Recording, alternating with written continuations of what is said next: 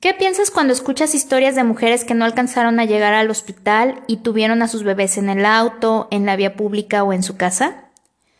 La gran mayoría puede pensar en eso como una historia de terror, ya que se ponen en lugar de la parturienta o del acompañante y no saben cómo reaccionarían ante una situación así, en donde no hay un experto manejando la situación.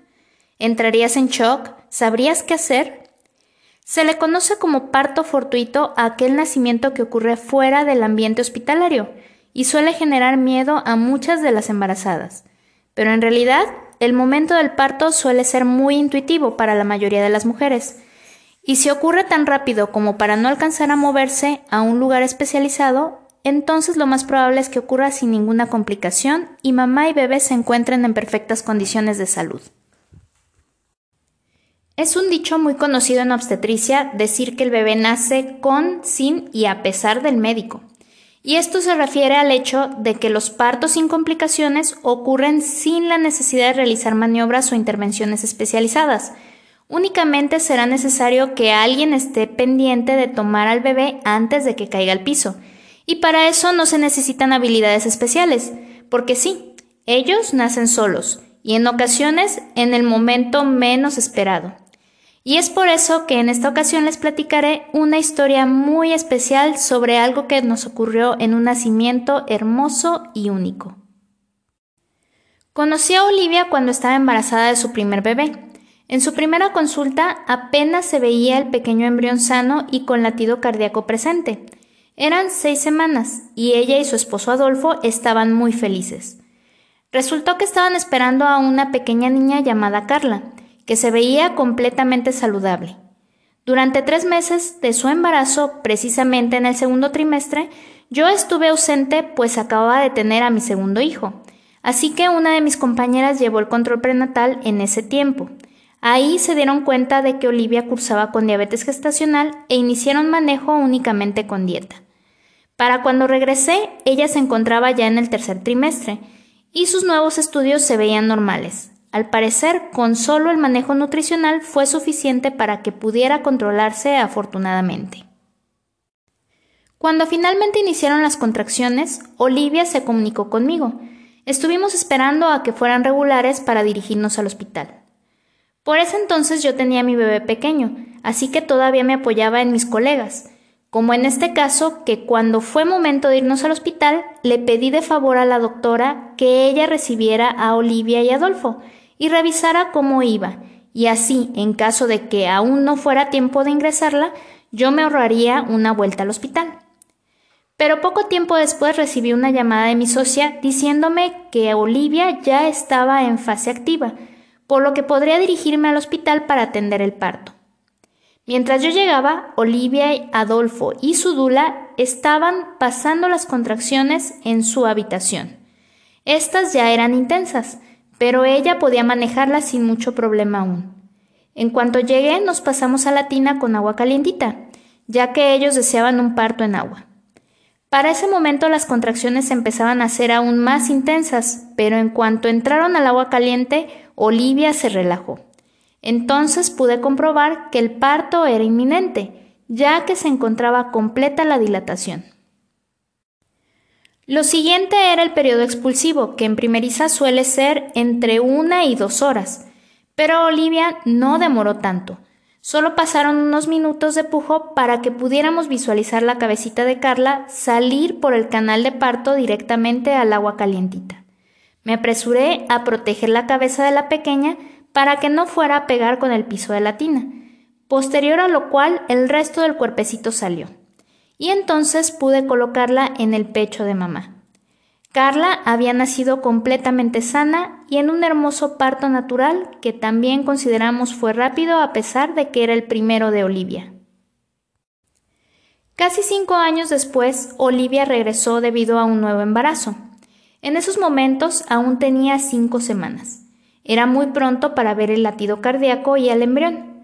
En la revisión con el ultrasonido se veía un desprendimiento del saco gestacional, que aunque era pequeño, me alertaba ante la posibilidad de que pudiese presentar una amenaza de aborto, por lo que de inmediato le indiqué reposo y la toma de un medicamento para reforzar el aspecto hormonal.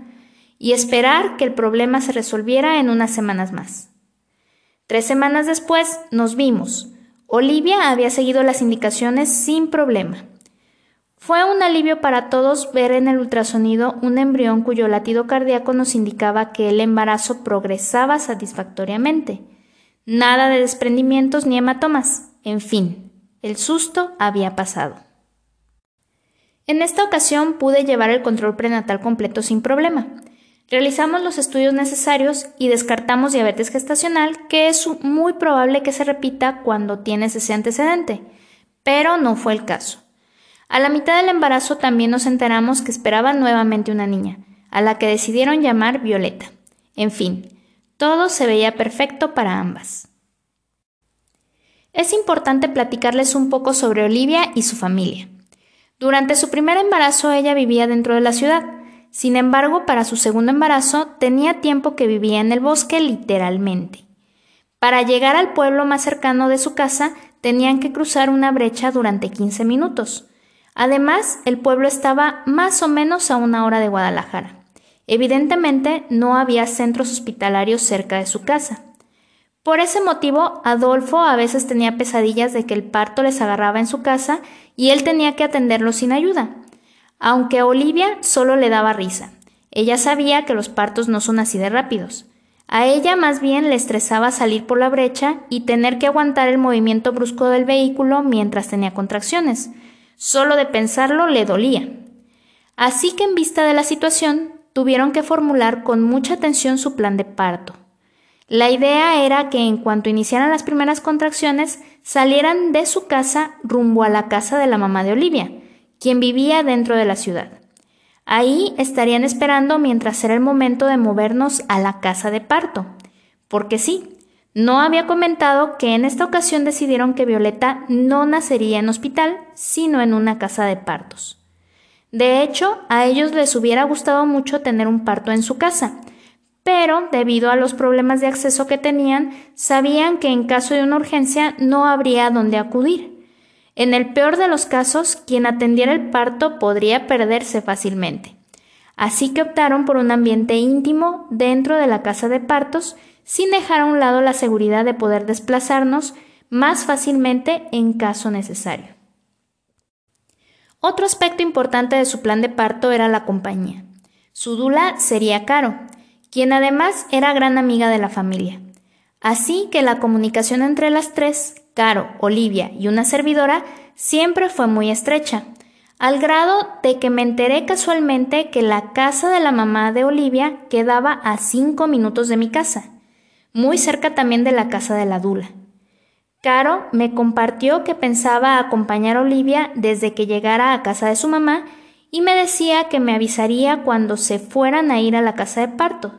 Incluso yo le decía que en caso necesario podía yo también ir a verla ahí para revisarlas y checar el progreso antes de irnos a la casa de partos. En fin, que ya teníamos todo organizado. De repente me sentía como en una fiesta en donde la pequeña Violeta era la invitada especial y todas nos organizábamos para darle la mejor recepción. Carla, la hija mayor de Olivia, había nacido a las 39 semanas, así que cuando llegamos a las 40 semanas y Violeta no nacía, noté un poco de preocupación con Olivia y Adolfo, sobre todo porque una semana antes les había hecho el comentario de que la bebé traía una vuelta del cordón umbilical en el cuello, aunque ellos sabían y yo les confirmé que ese no era ningún problema para la pequeña. Se tranquilizaron un poco cuando les notifiqué que todo se veía perfecto con la bebé, el líquido y la placenta. Podíamos seguir esperando todavía un par de semanas, aunque la idea era volver a revisarla de nuevo cuando cumpliera las 41. Cinco días después de eso, un domingo por la mañana, Olivia me escribe. Me decía que acababa de empezar con contracciones. Eran cortas y estaban irregulares. Además de que estaba arrojando el tapón mucoso. Pero quería preguntarme si yo veía conveniente venirse ya a la ciudad. En realidad en ese punto es muy difícil saber si ya inició el parto o no. Pero dado que a ella ya no era primeriza y los partos en ese caso suelen ser más rápidos, Preferí decirle que se viniera, sobre todo sabiendo que estaría en casa de su mamá ¿Y a quién no le gusta estar con su mamá? pensé. La cuestión es que unas horas después yo tenía un pequeño compromiso. Como no había novedades para saber si lo cancelaba o no, se me ocurrió preguntarle a Caro si ella tenía noticias más recientes que yo. Ella me dijo que Olivia había decidido no venirse aún. Seguía en su casa con contracciones irregulares. Después de saberlo, pude asistir a mi compromiso sin problemas. Ya eran las cuatro de la tarde cuando Olivia volvió a escribirme para notificarme que aún no salía de su casa, pues sentía que las contracciones seguían muy espaciadas. En ese momento le comenté que no había problema, que se tomara su tiempo.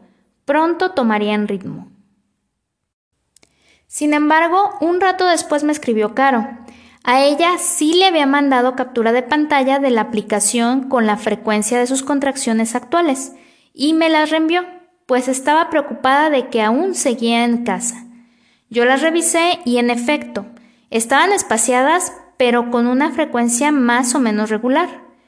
Platicamos que era mejor que ya se viniera, y Caro fue quien le compartió nuestras conclusiones, por lo que finalmente se decidió a venirse. Al parecer llegó a casa de su mamá alrededor de las 7 de la noche. Ya para las 11 de la noche yo seguía sin noticias de parte de Olivia. Caro fue de nuevo quien me notificó que las contracciones seguían muy espaciadas a lo que platicamos la posibilidad de que le ocurriera lo que a muchas mujeres que ya han tenido partos previos les ocurre, que de repente inicien con contracciones frecuentes y regulares y en menos de una hora nazca el bebé. Caro seguía en su casa, se mantenía en comunicación por el chat con Olivia. Le pedí que me avisara en cuanto notara algún cambio de las contracciones, aunque fuera ligero, ya que nosotros hacíamos unos 20 minutos a la casa de parto, pero las parteras nos habían pedido avisar con una hora de anticipación para alcanzar a llenar la tina con agua caliente. Y así, Caro y yo nos fuimos a dormir sin saber si el parto demoraría mucho tiempo más, mientras Olivia, Adolfo y Carla hacían lo propio en casa de la abuela. Sin embargo, comenta Olivia que las contracciones la levantaron. Pasaba de medianoche y fue al baño de la planta alta. Adolfo se levantó también para ver cómo estaba, y aunque Olivia le decía que estaba bien, él prefirió esperar a que terminara para cerciorarse. Cuando ella finalmente salió, Adolfo la vio diferente, con más dolor. Revisó la frecuencia de las contracciones y le sugirió que quizá era buen momento para prepararse para partir rumbo a la casa de partos. A mí me escribió primero, aproximadamente a la una de la mañana. Aún recuerdo su mensaje. Hola, ¿cómo estás? Seguido de eso, una captura de pantalla. Yo desperté y descargué la imagen. En cuanto me apareció el contenido, me llegó un siguiente mensaje. Siento dolor intenso. La imagen mostraba que sus contracciones estaban cada tres minutos aproximadamente. Había pasado lo que me imaginé. El trabajo de parto se había activado de repente y pues teníamos poco tiempo. Mientras yo llamaba a mi niñera, le pedí a Olivia que llamara a las parteras para avisarles y preguntarles en cuánto tiempo podíamos llegar. Su respuesta fue que en una hora. Hice cálculos, quizá no alcanzaríamos a llegar, así que le dije a Olivia que me esperara en casa de su mamá y en cuanto llegara la persona que me cuidaría a mis hijos, me iba para allá. Calculé que serían 20 a 30 minutos. Así podía irme en el auto con ellos en caso de que nos sorprendiera el nacimiento mientras nos desplazábamos para la casa de partos. Olivia también llamó a Caro, quien se preparó rápidamente, pidió un taxi y fue rumbo a casa de la abuela. Mi niñera me avisó que ya estaba a cinco minutos de mi casa, unos 20 minutos después de que Olivia se había comunicado. Yo ya estaba lista, así que puse el GPS rumbo a la dirección que me habían mandado. Estaría ahí en cinco minutos. El único semáforo que había en el camino me tocó en rojo. Justo acababa de pararme cuando me llama Adolfo, y de inmediato supe que tenía que pasarme el semáforo. Así que lo hice. Seguí mi camino justo en cuanto él me dijo, Ya nació, ¿qué hago?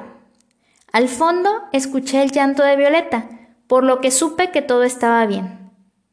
Ponla en el pecho de Olivia. Llego en dos minutos. Y así fue. Cuando llegué pude ver a Olivia sentada en el sillón de la sala sosteniendo a su pequeña que aún está unida a la placenta a través del cordón umbilical. Caro tenía apenas un minuto que había llegado. Lo había hecho antes que yo, por lo que ella la estaba ayudando a secar a Violeta.